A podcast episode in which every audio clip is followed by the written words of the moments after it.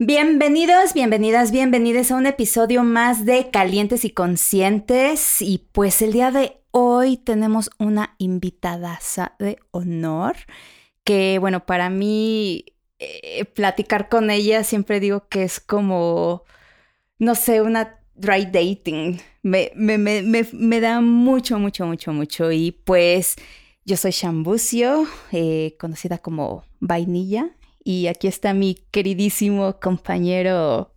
Sexólogo de bolsillo, conocido también como David, abortista y demás. Y yo también estoy muy, muy, muy, muy emocionado cuando hablamos, o sea, cuando nos propusiste a, la invitada de hoy. Dije, sí, claro que sí, por supuesto.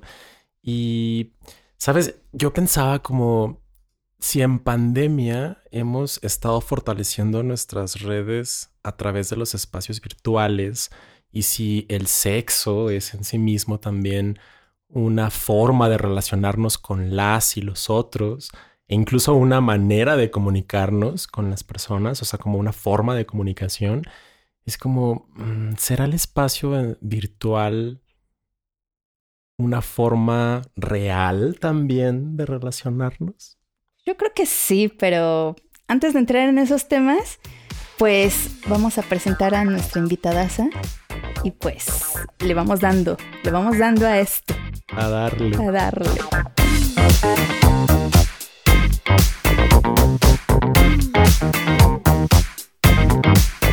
No se diga más, vamos hoy a estar platicando con mi querida Ofelia Pastrana. Un honor, un gustazo estar con ella. Eh, bueno, Ofelia pues fue nominada, ¿no? En esta lista de mujeres más inspiradoras e influyentes de la BBC. Y bueno, también ella es una mujer abiertamente transgénero. Ella ha dado pláticas de TED, ¿no? TEDx, cinco veces conferencista de Talentland, Campus Party, Aldea Digital. Eh, ella nació en Colombia también y ha vivido en bueno, en Bogotá, en Miami, en Sydney, en México, o sea, mujer de mundo. Y además es una gran promotora de la cultura digital y oh, de la adopción tecnológica como estilo de vida. Y se hace llamar a sí misma como la explicatriz. La explicatriz que tenemos mucho gusto de tenerla aquí. ¡Uh! Eh. Oli. Hola. Este, qué bonito tener esta plática y hasta me río un poco leyendo el de, de dónde va el tema de si las relaciones virtuales son relaciones, porque entonces ponemos en duda, ¿es esta entrevista real? Porque yo no estoy allá con ustedes, me explico, o sea, si llegamos a concluir que las relaciones a distancia no aplican, entonces, pues, ¿qué estamos haciendo con esta entrevista en general? No? Claro. Pero es todo un tema, es todo un tema, hay mucho de qué hablar Em, sobre todo porque em, dejando de lado el tema de la pandemia, yo creo que esto viene desde hace mucho tiempo, mucho, mucho, mucho, mucho tiempo. Conozco gente que me dice, oh, yo conocí a no sé quién en tal foro en el 2003. sí. No. Y sí, la verdad es que sí. Como, como que no había como tal apps de ligue, pero sí existían estos chats. Digo, yo creo que me voy a balconear con la edad, pero yo comencé a chatear en todito chat y esas cosas. NMC. Uy, no, bueno, sí, no, no, no, no, sí, vacunadas tú y yo desde hace mucho tiempo. Exactamente, exactamente, con, comadres en ello. Y, y de ahí empecé a entablar como estas relaciones que eran como bien no sé, en ese momento como sui generis, de decir, estoy contactando con una persona de Monterrey que hasta cierto grado me estoy como, ya sabes, eh, no quisiera llamar la palabra enamorar, pero sí como que había ya un cierto cosquilleo en el cuerpo. ¿No? Y aparte era de, bueno, te voy a mandar una foto y era, ok, voy a escanear mi foto en un formato zip, 10 mil años en lo que se cargaba. Para subir. Exactamente. Y que le llegara a mi prospecto de Monterrey, ¿no? Entonces era así como que bien raro. Entonces creo que estas nuevas formas de relacionarte son como, no sé, eh, no sé cómo las podrías describir tú, David. Sí, o sea, para mí como, he estado como reflexionando de qué tan real es lo virtual, porque, bueno, como hombre gay, pues siempre, bueno, no siempre, pero como cuando empecé a datear en estas páginas de, eh, de Manhunt, sobre todo en Manhunt, que fue como en la que empecé, por ahí como del 2009, 2010, pues eran espacios virtuales clandestinos, o que al menos yo consideraba de mucha clandestinidad, ¿no? A diferencia de hoy que estamos, como decías, Ofelia, como entablando esta conversación que me parece muchísimo más real de lo real, porque no, aunque no estemos aquí físicamente viéndonos, ¿no? Y, y esto como que me ha hecho, antes yo decía, bueno, pues el espacio virtual es todo ese espacio que yo antes imaginaba o que estaba únicamente dentro de la imaginación donde podía hacer un chingo de cosas y ahora literal hago un chingo de cosas. Y es como, wow, em, todo está sucediendo en este momento en espacio virtual. Me he enamorado en el espacio virtual, he cogido en el espacio virtual. Eh, lo primero es definir virtual, porque antes del Internet, pues teníamos relaciones que funcionaban por teléfono. Claro y, manejaban una, o sea, ibas y te encerrabas ahí casi que en el closet a enrollar el cablecito, a hablar con alguien, por no. Y la pregunta es: eso es una relación, no se están viendo, pero si le echamos el reloj más para atrás, antes del teléfono, cuántas historias no hay súper románticas de le envié una carta desde la guerra, no sé qué, no? Claro. Y, son estas personas que por 30 años no se vieron con sus parejas y entablaron relaciones. Entonces, si, si nos vamos a virtual, a, si ponemos en duda la palabra virtual de, de este, de este concepto, la pregunta es qué tan virtual nos podemos poner y ahí lo que quieran en historias súper viejas de gente que no está en lo presencial, pero sí están en lo emocional y eso es lo bonito. Y luego del otro lado, la otra pregunta es relación, no? ¿Qué es una relación? Porque eh, es acaso una persona con la que mantengo un enlace vincular de sexteo con quien nunca nos hemos tocado, pero es una relación íntima porque hemos compartido cosas íntimas, una relación. Bueno, me explico. Entonces, la respuesta para mí en todas estas es yo opto por pensar que todas estas son relaciones válidas, sean no tan reales como para alguna persona súper mega purista de que la relación de verdad, de verdad tiene que tener sexo. Pero vamos, si miramos, hay muchas relaciones de verdad, de verdad sin sexo. No eh, tanto así como hay muchas relaciones de verdad, de verdad, donde la gente no se ha visto.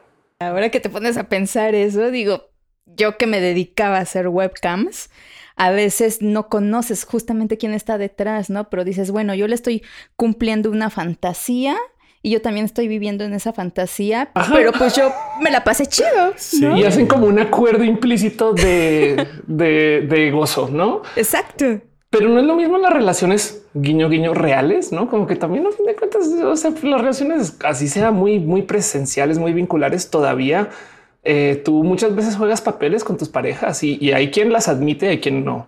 Es que otro día está discutiendo en Twitter si algún día nos podremos enamorar de un robot o un software, ¿no? Como si Siri fuera tan bueno o tan buena, tan cool que, que hasta te enamorarías de Siri, ¿no? Entonces alguien me dice, pues para que te puedas enamorar de Siri tiene que simular muy bien el que te entiende, el que te escucha, el que está para ti y te tiene que decir cosas que te hagan pensar en esto. Yo me quedé pensando como en cualquier relación. Claro.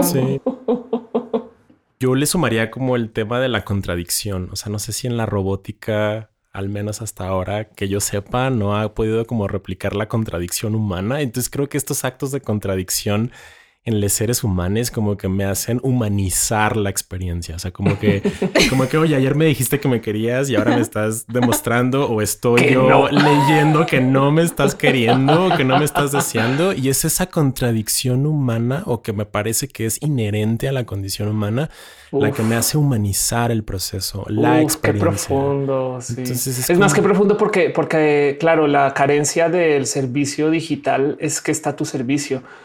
O sea, que supongo que esto también sucede en el espacio eh, del trabajo sexual, no que a menos que se prediscuta que exista un tipo de tradición en camino, eh, quien está a tu servicio, evidentemente va a tratar de satisfacer constantemente, no? Em, digo, cuando se trata de un servicio contratado, pues no, ¿Qué, es lo que pasa con la tecnología. Pero yo te voy a decir algo. Sé de gente que trata su tecnología como si estuviera profundamente enamorada de ella. O sea, la limpia, se baña con el teléfono, no lo deja caer, lo tengo siempre conmigo, es mío, mío, mío. Sabes? Es como, como que sí, como con un amor, no es como dónde lo dejé, pánico total. No ¿sabes? Creo que también algo que nos ofrece la tecnología actualmente es la inmediatez. O sea, como pensaba en esta comunicación de la que hablabas de las cartas a distancia, vaya, mis abuelos, mis, mi abuelo y mi abuela lo hacían. y, hoy tenemos como la posibilidad de la inmediatez en, el mensaje, en, enviar la foto, en tener este, tener nuestra vida cargada en un dispositivo de, no sé, 14 centímetros que traemos en el bolso Y de repente yo me siento como bastante saturado con tantos mensajes, de incluso como reconociéndome en cierta cultura de, bueno, ahorita no voy a responder este mensaje hasta que me sienta listo. O sea, como de, Mm, voy a respetar mis tiempos y mis formas y que eso siento que también ha cambiado mi dinámica relacional, no solamente con personas con las que me estoy sexteando, vinculando, relacionando y que en el espacio virtual y que no conozco de manera física, sino también con las personas que considero importantes en mi vida y que sí comparto de manera más cotidiana el espacio físico. Claro, y, la verdad es que sí, eh, cambian las dinámicas de la comunicación en general. En eso sí estoy totalmente de acuerdo. Pero, mm, pero sí es verdad que eh, hay, hay muchos códigos a los cuales se tienes que tener cuando trabajas. Por ejemplo, dinámicas que definitivamente se ofrece la, eh, el relacionarse desde lo digital. Em, este que mencionas, ¿no? La inmediatez, se espera la inmediatez, un código. Em, habrá quien espera ciertos tipos de seguridad, no? Entonces vean, vamos a Telegram porque ya se borran ¿no? esas cosas. Eh, eso pasa a veces. Eh, o la otra es, y esto sí, esto sí me, ha dado mucho de qué pensar, el tener memoria infinita. Yo relevo a veces conversaciones que he tenido con parejas y entonces eh, da ese paseo por el que dijimos y demás. Bueno, a veces no más el ah, wow, esto se lee tan diferente fuera de la calentura o esto se lee tan diferente fuera de, ¿no? de la situación en la que estamos em, o no más el saber exactamente qué se dijo, cuándo y dónde, que además se vuelve muy tóxico a la hora de tener ya discusiones, no como que yo no dije eso a que te compruebo que sabes. No, y ahí están en los mensajes, en las fotos, en nuestro historial digital. Entonces, la memoria infinita también es algo que ha cambiado. Quiero nomás dejar ahí dicho también que Em, cuando lidias con estas tecnologías también, la otra cosa que hay que tener presente de estas dinámicas es que estás en la ciudad más grande de todas las ciudades. Y desafortunadamente hay poderes hegemónicos en esta ciudad inmensa, en el mundo, ¿no? Entonces, por ejemplo, las apps de ligue no son ni de lejos un lugar seguro para la gente trans. De hecho, es muy sabido que Tinder cierra perfiles de gente trans porque nos reportan. Ok. No, Tinder para mí está fuera de este, o sea, yo, yo, ni lo considero. Para mí es como un lujo de la gente cis.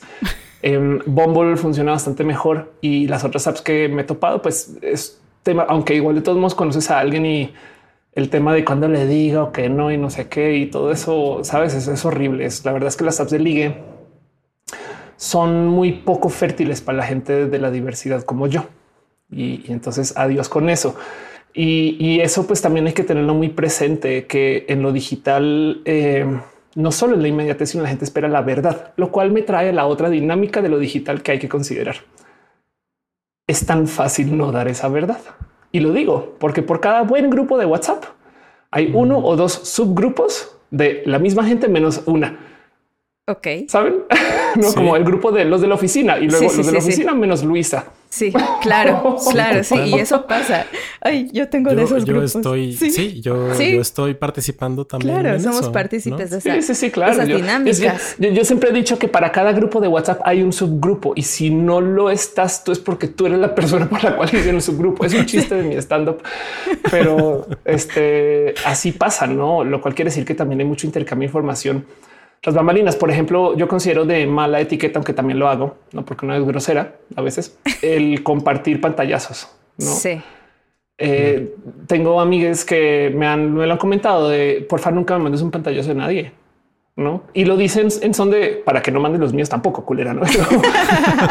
¿no? Pero, pero eso es una, es algo de la etiqueta digital que es muy normal. El mira lo que me dijo, ¿no? Y ahí se va. Oh, Entonces vuelve ahí la pregunta de el, no la virtualidad y demás. Em, siempre he considerado que la gente que usa las herramientas digitales es más social que las que no. Entonces se cuento de hoy qué antisociales, no? Pero tú en el teléfono y de nuevo, otra cosa que menciono yo en mi stand up no es este tema. Mi familia es muy unida porque tenemos muchos grupos de WhatsApp, pero es verdad. Si no fuera por WhatsApp, mucha gente no tendría familia. Ciertamente conecto con esto que estás diciendo porque la virtualidad, a como yo la conozco y la defino, y en la que me muevo bastante, pues me ha permitido como incluso perfilar herramientas o afinar o adquirir herramientas de comunicación. O sea, incluso como de pensar y repensar el mensaje que voy a enviar. Me ayuda como a elegir las palabras, a suavizarlas, a tratar de ser lo más responsable posible. vaya, siento que sí he adquirido como bastantes herramientas que quizá en la inmediatez del uno a uno de manera presencial no vaya me sale ahí lo, escorpión así de claro sí claro. Bueno imagínate que en Telegram por ejemplo tienes la opción de editar los mensajes ya enviados. Qué maravilla no sabía eso. fe de ratas. Anotando. No entonces me pasa que a veces envío un mensaje así súper de digamos que es algo de oye te tengo que decir algo serio no entonces va el mensaje y lo escribes y lo lees y dices uy no y vas y borras en ching antes de que lo leas sabes o aún leído, ¿no? Este... Perdón, me equivoqué, no era para ti. Ah, exacto. Cosas que en vivo no sucederían y que tendrías que enfrentar, ¿no? Pero sí es verdad que la otra limitante es el hecho de que se maneje tanto por texto. Y el texto tiene el problema de la mala lectura de la intención. Cada quien lee como le quiere leer. Y, y, para mí, de hecho, me funciona muy bien para tener una medida. Ahora, de nuevo, yo vengo de la impro, donde te enseñan a leer reacciones de cuerpo y, no como que todo el día estás leyendo gente ¿no? y como que, que, uso muscular uso en la cara para ver que no cómo te ven estas cosas. Eh, pero en texto, eh, la verdad es que yo, por ejemplo, esto, esto lo, he trabajado bastante con parejas, pero el tema es un esto que te estoy diciendo ahorita lo vas a ver cute y me vas a dar la razón porque me quieres, porque nos estamos conociendo. Y yo sé que cuando ya no hay un espacio tan vincular, es cuando se comienza a leer con dolo o con mal, no es las mismas palabras, las mismas personas. Ese, tema de mis chistes ya no te van a hacer reír. en texto es muy fácil de, ver cuando no te están leyendo con buena fe, según cómo responden. Por supuesto, el problema es que tú también estás interpretando. Entonces hay que dejar espacio para decir y si yo soy la que tiene mala fe, saben?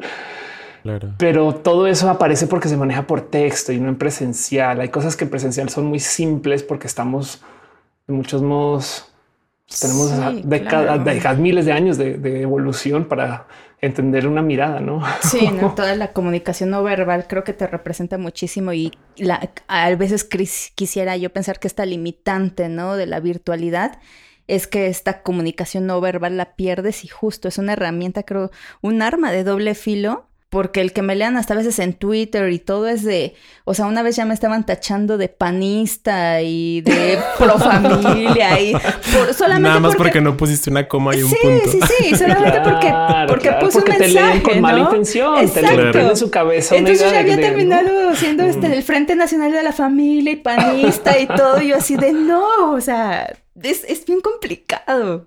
Hay una, hay un término que usó por ahí Guillermo del Toro hace muchos ayeres acerca de algo, un tuit que puso que como que se malentendió y le dijo a alguien, cuento con tu imaginación.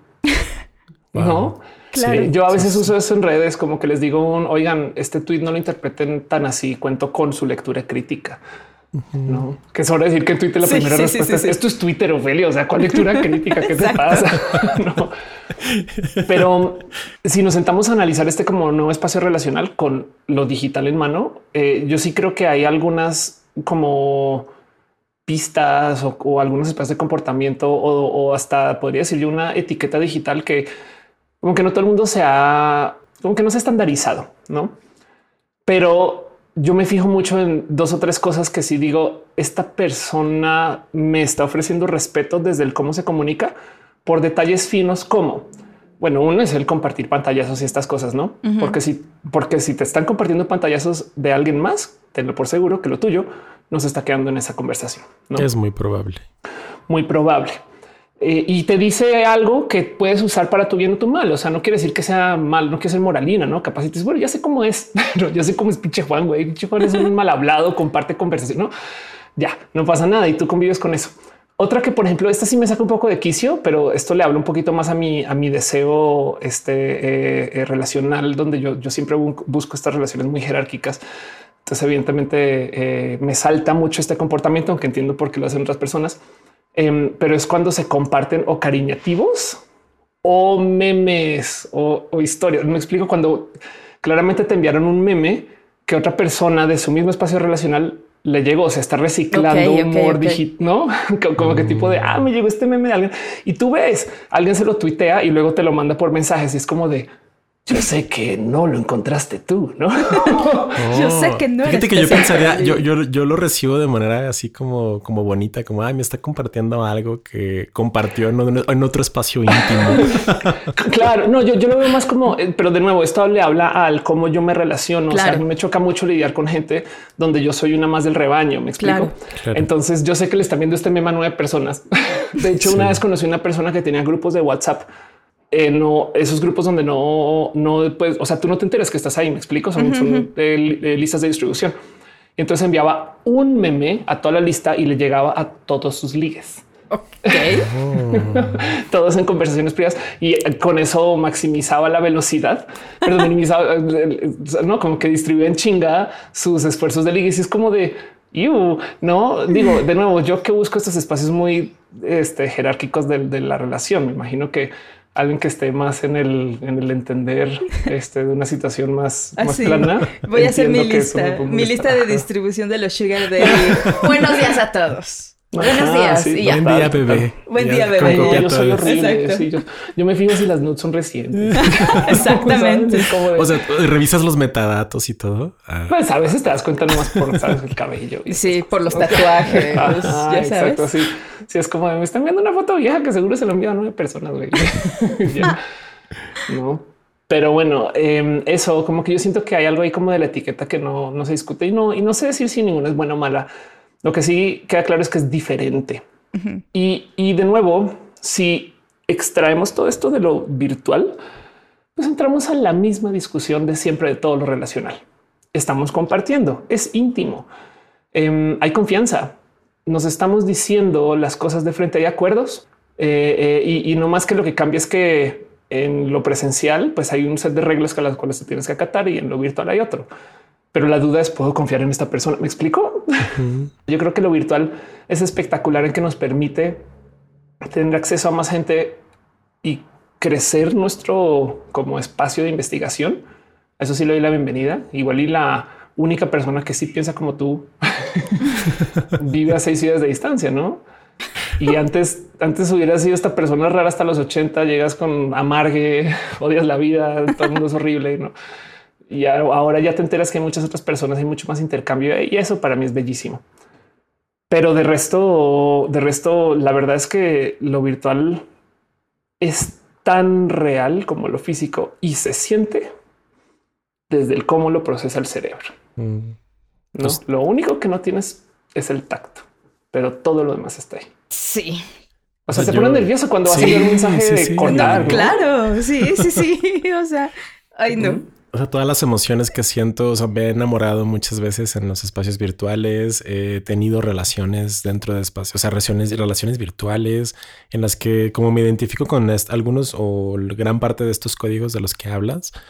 Y, y que aún con esa, o sea, aún habiendo experimentado eso, como estas sensaciones de enamoramiento dentro del espacio virtual, me sigo preguntando como si, si tiene sentido seguirle apostando a mis emociones en ese espacio virtual, si realmente voy a encontrar el amor, porque durante mucho tiempo daba como mucha vergüenza. Bueno, a mí me daba mucha vergüenza como de dónde se conocieron. Y era como, este, este en una fiesta, no? Pero eh, la realidad era que nos habíamos, habíamos hecho match en Tinder, no? Y ah, claro, la fiesta Latin Chat, no?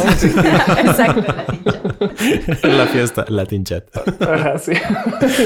Y, no, no, no quiero dejar de mirar como esto que nos compartías desde tu vivencia personal, como una persona trans, como de, de, que te han eh, como bloqueado, cancelado cuentas en Tinder, o sea, como... A mí eh, no, a mí no, la verdad es que es más historias que de gente eh, que me rodea, cosas que he escuchado pero sí puedo decir que eh, el usar apps de ligue es un tedio. Pero también parece chiste salir a ligar. O sea, yo no puedo ir a un bar a jugar semáforos. Me explico, porque menos siendo Felia, porque me conocen, pero aún si no me conocieran, eh, el tema es que la gente de verdad se pone muy punk con el tema de la gente trans. Y, yo que yo que por lo menos no tengo passing, no por alta y estas cosas, pero hay gente que de verdad tiene genuino pánico, pánico de es que el momento que le tengo que decir que soy trans, entonces, por ejemplo, em, una amiga hasta sus casi 35 le, le escondía sus genitales a todas sus parejas y salía mucho. ¿Cómo le hacía? Bueno, una situación de fiesta, por ejemplo, tipo de eh, emborracha a los vatos, les da un blow y al otro día, uy, estuvo delicioso, mi amor.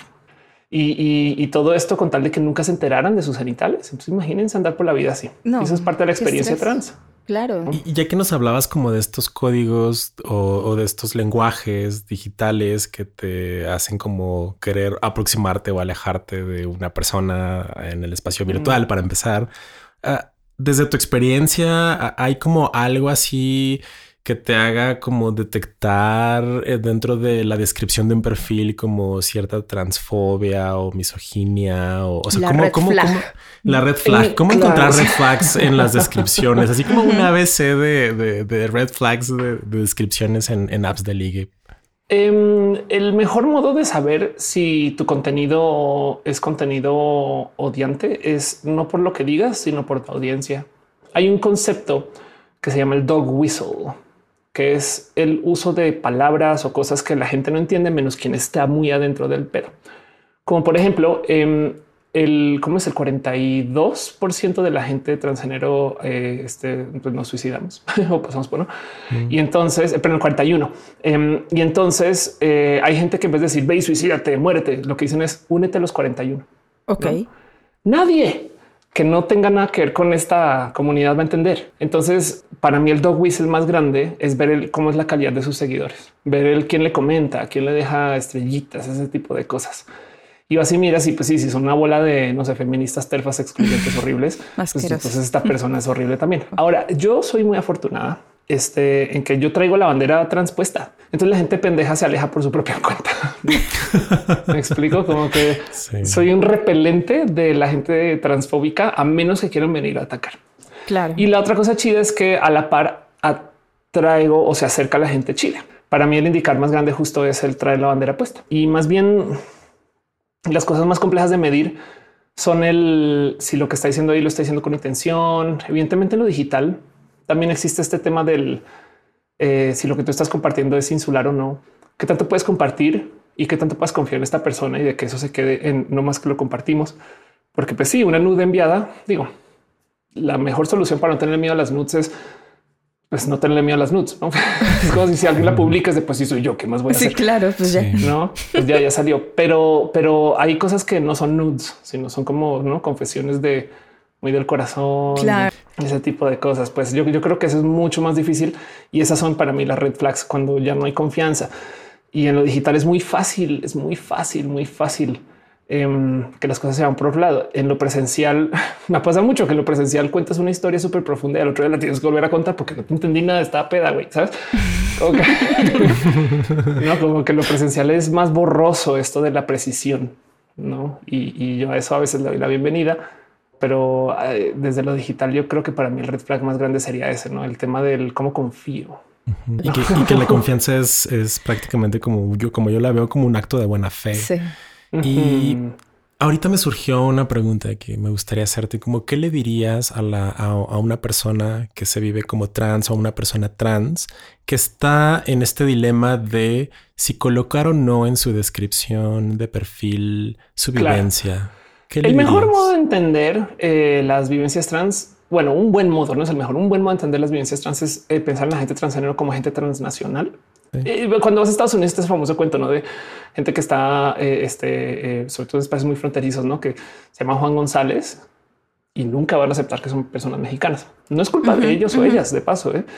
Es un tema del sistema de opresión de que le tienen miedo, pánico total a decirlo. Claro. Pero em, yo creo que siendo trans, ahora si hablamos de la gente transgénero, eh, tú no te quieres relacionar con alguien que sea transfóbico. Totalmente. Yo soy de fiel creyente que cualquier persona que maneje una violencia no maneja solo esa violencia. La gente misógina no es solo misógina. Luego resultan violentos, groseros, ladrones, mentirosos. ¿Me explico? No siempre hay, es, como los Sith, siempre hay más de uno. Entonces, lo mismo, una persona no es solo transfóbica. Así que el que sea transfóbica es un indicador de una cantidad de problemas a futuro. Claro. Y, en eso lo mejor es de plano, pues decir con todo orgullo, yo soy mexicana en Estados Unidos, ¿me explico? O le tengo orgullo, nací allá, pues yo en México hablo todo el día, ser colombiana, aunque voy y vengo. En Colombia hablo de vivir en México también, ¿no? Estas cosas ponen a la gente a la prueba. Y de paso también te ahorras un chingo de tiempo, porque no voy a hacer que llegues a la tercera cita. Ahora sí te invito a su casa y ahora ya le tienes que decir, ay, soy trans. Y para rematar, digo, en México, en México es un desmadre, pero por ejemplo en Estados Unidos hay varios estados que todavía tienen leyes de esto que se llama el Trans Panic Defense. O sea, em, hay estados donde puedes asesinar a una mujer trans al descubrir que es trans y argumentar que te causó tanto shock descubrir que era trans que entraste en un estado como de demencia. En ese pánico no estabas en tu pensar correcto y asesinaste a la persona. Trans panic defense. Solía existir el solía existir el gay panic defense también. Pero el punto es que está muy arraigado en cultura que si una persona resulta ser trans, no la violencia, no, ah, pues claro, es que se enteró pobre güey. Es de qué pobre güey se puso, se puso yo, no? Entonces imagínate tú salir con una persona y exponerte a eso no en una peda. Conocí un güey, no sé qué, bailé con él toda la noche y al final me golpeó porque descubrió que era atrás. No mames. Entonces, claro que lo que tú quieres es que de entrada sepan y ya. Y si te rechazan de una, la verdad es que mucha gente te va a rechazar porque la gente es muy pendeja. Em, pero si te rechazan de una, ya no malgastas tu tiempo. no, eh, yo, yo la verdad es que sí prefiero tener la bandera puesta de frente con todo orgullo. Entonces, quien se ajuste ¿no? y se enteren por allá y listo. Adiós, va perfecto sobre decir que esto implica que mm, habrá quien no le guste, no? Y entonces te tienes que chutar eso y te van a decir de cosas y exponerte. Y hay gente que no se puede exponer porque la verdad trae una vida muy frágil. ¿no? Entonces también hablo desde muy el privilegio de decir, claro, yo le digo a todo el mundo que soy trans. No hay gente que no lo puede decir porque le sacan del trabajo, lo sacan de la familia, no? ¿no? Y entonces, este, pues cada quien con su closet. Pero, pero el punto es que le recomendaría a una persona que lo traiga de frente, no? y, que busque gente que de entrada lo sepa y con tanto orgullo que alguien puede decir, no sé, este, eh, yo soy de Monterrey, no? También, pues yo soy trans, soy una mujer y una mujer transgénero, ¿me explico? Ahora aquí no tienes en Monterrey Pride y listo. Yo, o sea, conecto con esto que acabas de decir desde como de mi rol sexual, ¿no? Como mayormente soy pasivo y lo mucho, o sea, la vergüenza que me daba al principio como mostrarme desde mi descripción en redes o en aplicaciones de ligue como pasivo, ¿no? Porque sobre todo dentro de estos discursos de odio que hay en aplicaciones como Grindr, por ejemplo, donde no afeminados, no mujeres, no nenas, no señoras. Y es como, ¿cómo me voy a exponer ante eso? Y ahorita es como, ahorita ya lo hago de manera como con muchísima mayor libertad. Vaya, no tengo ningún pedo con eso. Y, tienes toda la razón, o sea, en, la manera en la que yo conecto con lo que estás diciendo. Y, eso me lleva como a otro lugar de, podemos entonces, o sea, existe el ejercicio de la responsabilidad afectiva dentro de las relaciones virtuales, sea cual sea, o sea, eso puede ser posible. A ver, entendamos las relaciones virtuales como relaciones con herramientas de potenciación, ¿no? ¿Me explico? Como que es una relación en físico digamos que tiene seis puntos de intercambio a la semana, en la mañana, en la tarde, en la mañana, en la tarde, no seis. Una relación digital es todo el día. Sí. Tienes 500 puntos de intercambio. Entonces, este, eh, yo creo que con, es, con, con, mayor poder, más responsabilidad. Saludos, con mayor, Exacto. Donde quiera que estés. Donde quiera que estés. Y, es, yo creo que eh, en bueno, entendido que las relaciones virtuales son tan reales como una relación que no es virtual o entendiendo que todas las relaciones aún presenciales son virtuales. así, lo interpreto yo. Por ejemplo, estar casada 10 años con una persona y todavía te está dando un papel, no? O tú dar el papel. No me explico. Entonces hay una virtualidad ahí, pero eh, y, hemos escuchado estas historias o las vivimos, pero del otro lado, en que las relaciones con herramientas digitales son tanto más poderosas porque hay tanto más compartir, hay memoria infinita, todas estas cosas. Entonces, yo creo que la responsabilidad tiene que ser también tanto más presente y tanto más hablada también de paso. No? Entonces, eh, hay todo tipo de relaciones en lo digital que ya existían desde antes, pero que en lo digital están más presentes porque hay más puntos de contacto. Yo la neta sí le tengo mucho cariño a esto de el tener acceso a dispositivos mm, que sean más telecontrolados. Suena súper horrible, súper distópico, pero la verdad es que me parece muy bello que, mm, hay apps, eh, hay apps de parejas. Entonces son un WhatsApp de dos personas Es como todo esta app para nosotros dos.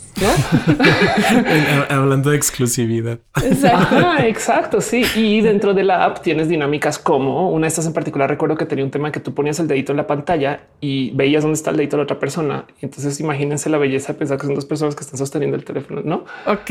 Este al tiempo, no? Y si no está ahí, no está su dedito y ya no ese tipo de cosas. La, la romántica virtual. Sí, exacto. Sí, total. Pero aún así, en, en esto de las herramientas que vienen, hay muchas cosas que insisto que nos han explorado chido, chido. Piensen ustedes en esto. Cuando usamos Tinder, Grinder, Bombo, lo que sea, ¿quién decide con quién vamos a coger? Y si dicen ustedes, se les olvida un paso. Hay un algoritmo en toda la mitad que dice, le voy a mostrar a esta persona y no esta. Entonces el algoritmo, un robot, está decidiendo quiénes son nuestro pócar de parejas potenciales y luego nos da la ilusión de la selección, porque de las 10 que nos muestra elegimos una o dos. Claro. y es como el en qué momento un robot está controlando con quién cogemos. no. Ahorita estaba, o sea, como quiero preguntarles de y preguntarte también, como Hemos estado hablando de códigos, de cómo ejercitar el lenguaje, a lo que nos lleva y que finalmente me, hizo pensar como en lo que ya está dentro del espacio virtual para aproximarnos a las otras personas, ¿no? Porque también hay un deseo de aproximación y de generar espacios de seguridad, confianza, intimidad, etcétera. ¿Y qué pasa como con el caso contrario? O sea, como con, la, con, esta cultura de la cancelación, del bloqueo. O sea, ¿se vale entonces bloquear a alguien en, el espacio virtual? ¿Es válido? Gostear. Claro. Digo, y lo pregunto así o sea, te lo pregunto, se los pregunto porque así en, terapia con, con Ophelia y con Chan, eh, o sea, justo esta energía de la nueva relación, pues ya no está, ¿verdad? Entonces ya decidimos cómo terminar. Y reconociendo como lo, el, la tranquilidad que me dio bloquear a esta persona. O sea, tuvimos una charla como de despedida y que además esta despedida y de agradecimiento fue en espacio virtual. Ya después como me encabroné así de, ay, ¿por qué chingados no fue en espacio presencial? Mm. Eh, como restándole, como restándole valor a lo que sucedió en el espacio virtual. Y después también dándome cuenta de que al bloquearlo era como un doble mensaje. Como te estoy castigando. O sea, como literal me di cuenta, esto me di cuenta en mi espacio de terapia, como de esto le estoy castigando, como de te perdiste de mi comunicación por no haberme elegido. Y por otro lado, también reconocí y sigo reconociendo que me da mucha tranquilidad no estar esperando un mensaje de él. Claro. Eh, ahí está, sí, total. Y te digo algo, yo hace muy poco pasé por una situación similar, justo de donde me di cuenta que lo que me causaba mi achaque era que yo estaba esperando una interacción, un like, no este tipo de cosas. Eh, lo cual deja ahí en claro que el bloqueo, el peso del bloqueo no está en lo bueno, el bloqueo es una comunicación, me bloqueo, no en vez de me ignora, que es muy diferente, que también da como una comunicación, no? pero sí está claramente aquí en tu casita. Entonces, si es válido bloquear a alguien o no, todos esos son dependes. No son bonitas herramientas para tener. Eh, tanto así como el gosteo eh, es violento, el bloqueo puede ser muy violento también, puede ser parte del gosteo, pero hay casos donde dices es más sano. No, yo ahí te va. Yo no, a veces no solo me yo, yo soy muy de distanciarme cuando topo complicaciones. Y entonces a veces a quien acabo bloqueando ni siquiera es a la persona con, quien estoy teniendo una negociación de relación, sino a todo el mundo que nos rodea. Mm, claro, porque no quiero ver tus fotos ni de tus amigas, ni de tu perro, ni de tu gato, ni de tu oficina, ni no quiero saber de nada. Güey. Y yo, nada que me conecte a ti. Ajá. Y luego a las dos semanas ahí voy a ir a un blog, follow, un blog y todas enterándose, no? Así, sí, no, ¿Qué estar haciendo? Voy a desbloquearlo tantito. ¿no? y hoy su vida sigue sin mí. exacto. Sí, la neta, sí, la neta, neta, sí. Una persona una vez me enseñó a hacer lo siguiente. Es un ejercicio muy sano em, de eh, antes de checar, decirte en voz alta, decirle al teléfono, estás bien, no O, yo, yo, le añado, estás bien, estoy bien. Y, entonces luego cualquier cosa que vea ya no importa porque ya el mensaje que quise derivar es estás bien. Me explico. A menos que seas una persona que quiere que esté mal, no estás de la chingada. Este, no, pero como sea, el punto es un eh, tener presente el que estás buscando cuando le buscas. ¿No? Sí. Como porque es muy fácil, además de paso, entrar en la rutina del voy a checar dos segundos nomás para ver qué es. Y, la otra cosa que también queda muy clara es que lo que se sube a redes es una historia, es un reality, ¿no? Claro, es una performatividad. Sí, es un reality, por supuesto. Estoy con una pareja eh, que literal, si tú ves sus historias, tiene una vida que, claro que la tuvo, pero pues tuvo tres vidas más por afuera, ¿no? Y así somos, así somos en general. Entonces, si tú crees que te estás enterando de su vida porque le estás viendo las stories, puede ser tu Amico, date cuenta. Amica, amica. Sí, sí, sí, sí. la neta sí. Y, el modo más fácil de, ver eso es como tú también, ¿no? Tú, tú editorializas lo que subes a fin de cuentas, ¿no? Entonces es complejo. Entiendo mucho eso del eh, lo que significa bloquear. Yo he gosteado, he sido gosteada también y he bloqueado. Eh, digo, la verdad es que yo bloqueo con mucha facilidad de nuevo porque mi reacción, mi instinto natural ante cualquier conflicto, sobre todo en lo relacional, es huir.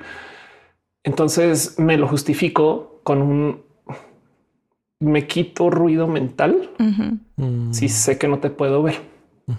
Y por lo general intento que estos procesos de bloqueo duren los famosos veintitantos días que se forma el hábito, ¿no? Para que para que te desconectes de la costumbre de ir a checar y picar el botón de la story, ¿no?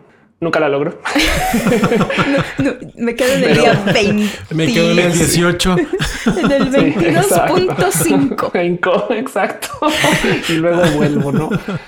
Eh, pero, pero sí es verdad que es parte de no el, tema de la, del bloqueo sirve como herramienta de distancia, el muteo también. Y aún así, la verdad, verdad, verdad es que técnicamente tú deberías poder bloquear a tu pareja relacional, vincular, exclusiva. Me explico. Y eso no debería de amenazar a la relación si es algo hablado o es algo donde se mantiene o no, como que es un tema. Pues si no nos hablamos por Instagram y no. No, hay gente que no nunca va a la oficina de su pareja y ya vale gorro, güey. Claro. Y listo. ¿Por qué? Pues porque pues nada, no es parte de mi esfera operativa. Listo, Dios que haga lo que quiera. Ese tipo de cosas, no es que es que el, el, dónde está bien y dónde está mal, pues siempre es relativo al acuerdo o al contrato de relación. Totalmente de acuerdo. No, sí. El problema es el problema es el necesito que siempre suceda con mis parejas, no por ah, pues porque tu zoológico de parejas anteriores te hizo estas heridas específicas. Las estamos cubriendo, ¿no? Uy, Chapultepec se queda corto. Claro, no. Me van a odiar mis exes. Yo las quiero mucho.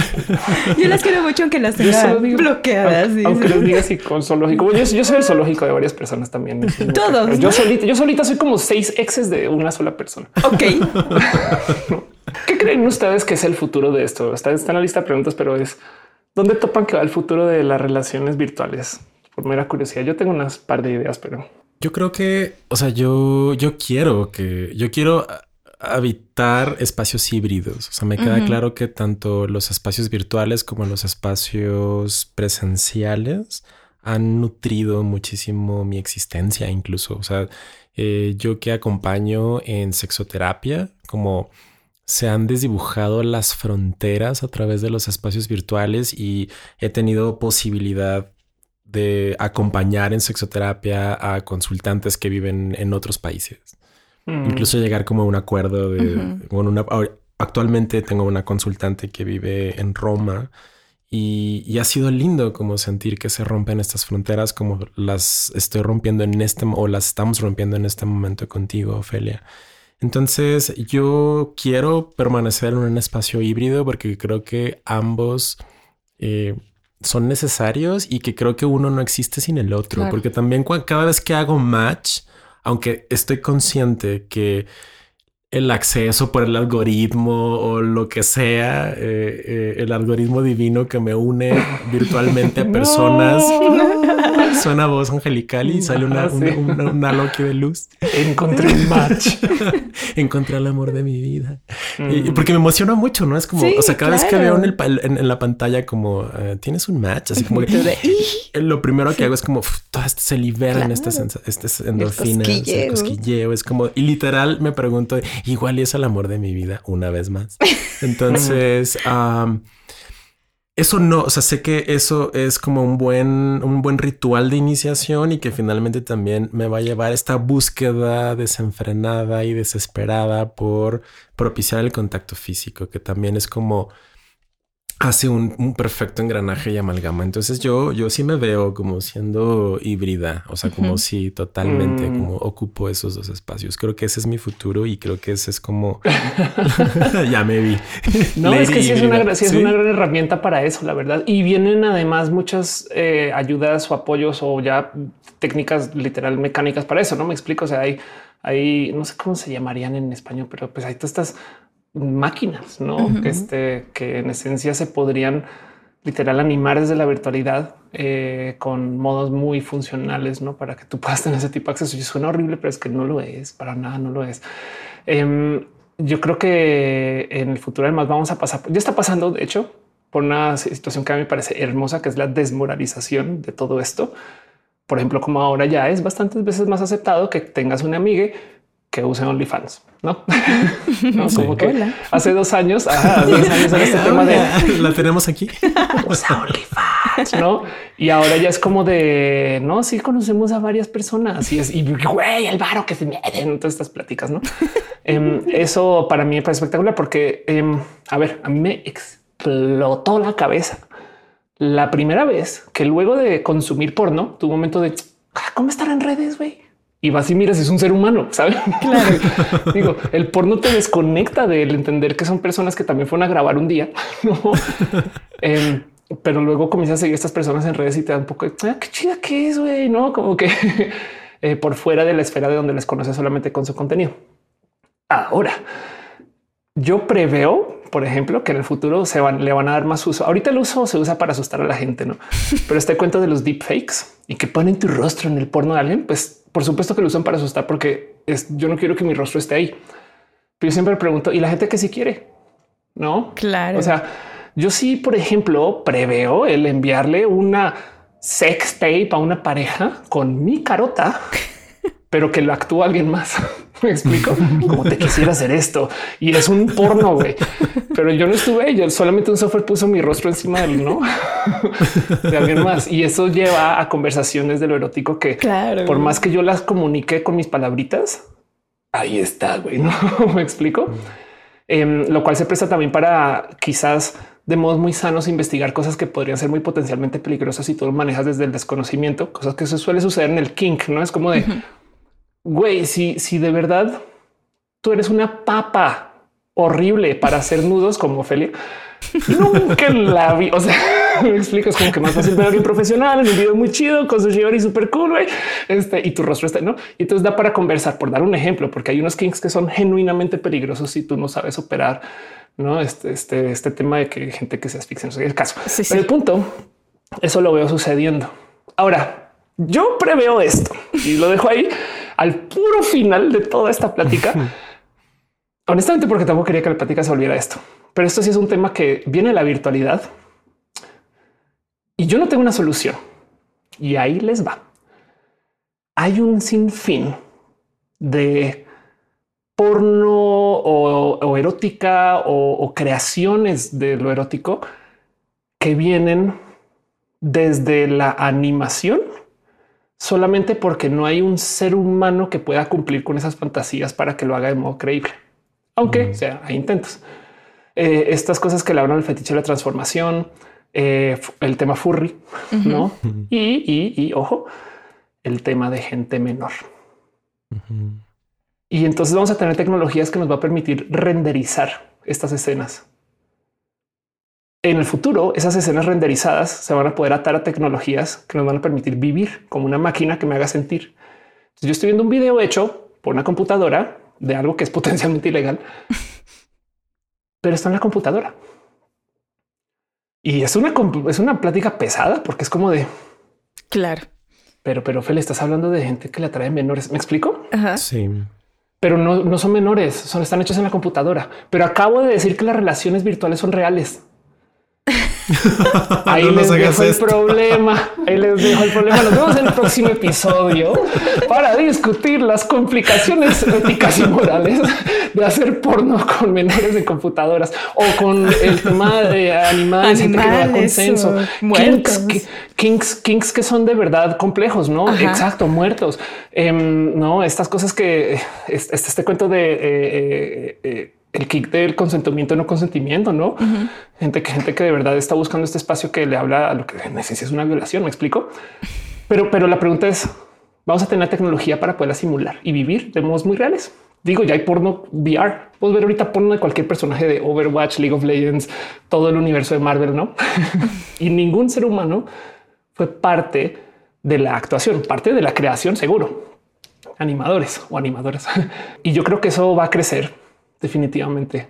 Y va a ser muy complejo porque entonces, por un lado, es un, esta sí es la verdadera fantasía, ¿no?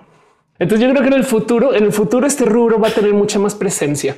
Em, este tema de los kings imposibles y la fantasía imposible, que la tecnología nos ayuda a que sea real. Y la pregunta es un deberíamos. Más que deberíamos, yo sé qué va a pasar. Claro. O sea, es que es que es un hecho que en este momento hay renders, no son fotos, no son videos, hay renders de cosas ilegales. Claro. Que se distribuyen en el porno como el porno y listo. No, y la pregunta moral es compleja, pesada, difícil y ruda y para la gente del futuro. Claro, también lo veo posible. Pues cuántos, cuántos imposibles no hemos mm. derrumbado. Exacto. es verdad. Tienes toda la razón. Es verdad. Sí, yo, yo, yo, yo, a veces he visto gente por ahí este tipo en látex como en fiestas y así, ¿no? Y si es un poco de, güey, esto, esto no era posible. y ahora lo estoy viendo. Ajá, exacto, sí, la neta sí. Entonces yo creo que a futuro lo que viene es la desmoralización de todas estas prácticas que ahorita son muy... sí. ¿no? Sí, sí, sí, todavía de... Como ya está pasando. Todavía de 4chan. exacto, sí, total, total.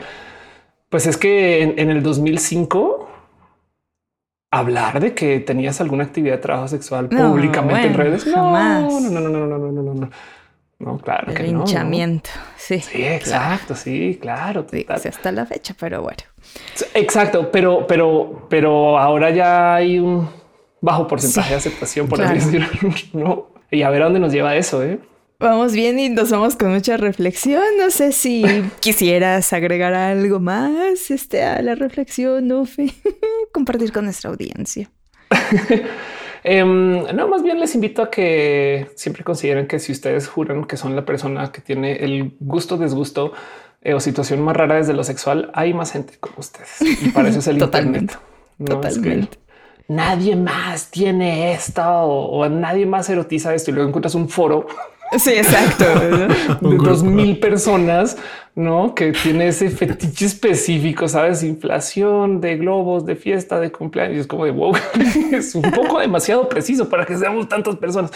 Entonces, dense un espacio en su cabecita, en su imaginación, para pensar que hay mucha gente que está en esto y a lo mejor nos enseñaron a tenerle rabia o a tenerle odio o desdén a las cosas que nos eh, mueve el corazón o que erotizamos y, ni modo, pues lo erotizamos porque es parte de la experiencia humana. Y ya. Y ni modo. Y, la queso. Y la queso. ¿Dónde, te podemos encontrar, Ofe? Estoy en todas las redes sociales como Ofelia. Ofelia se escribe con PH porque soy un poquito intensa con eso. of course, o PH O U R S E. Muy bien, en todas. Muy bien. Absolutamente. En todas las que he podido guardar la ropa.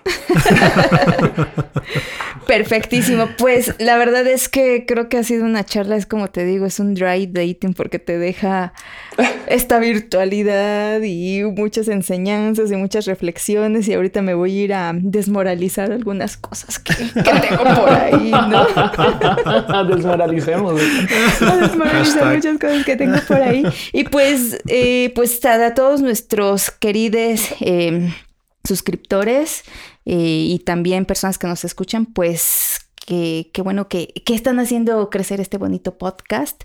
Y pues también que vayan a las redes, que nos sigan, ya saben, acá por eh, el Instagram, arroba calientes y conscientes. Y también pueden mandar sus dudas, quejas, sugerencias a calientes arroba. X. Y pues yo soy Shambucio, eh, alias Vainilla. Y pues muchísimas gracias, Ove, por esta plática. En verdad que que, siempre es un placer no concluido las charlas contigo. es una plática desmoralizada. Uy, salí bien desmoralizada de esta charla y, a lo que sigue. muchas gracias, muchas, muchas, muchas gracias por compartir tu conocimiento, tu experiencia y bueno, pues también eh, a mí me pueden encontrar como arroba sexólogo de bolsillo, sobre todo en Instagram, que es la que más uso. Twitter la uso solo para porno. para, consumir porno. Para consumir porno en la virtualidad. Yo, nunca he usado Twitter para esto y, tanta gente me dice, ahí es donde está Ophelia. O sea, ahí está. Yo, yo, entré buscando porno y ya después se convirtió en un foro de discusión y demás cosas que me entro a pelear todos los días, ¿no? Pero así va cambiando las cosas. Por cierto, me encuentran a mí en Instagram como bulvainilla-bajo y en Twitter como arroba eh, bulvainilla y en mi, ya que estamos hablando de virtualidad, OnlyFans como vainilla shibari. Mm, como una que sí sabe hacer nudos, exacto. es el tema de la vida. Y pues muchas gracias por escucharnos y no se pierdan el siguiente episodio de Calientes y Conscientes. Gracias. Bye. Calientes y Conscientes es producido y conducido por nosotros, Shanat Bucio Vainilla, sexólogo de bolsillo, música y mezcla por Ernesto López, con producción ejecutiva de Mariana Solís y Jero Quintero. Este es un podcast de Bandy Media.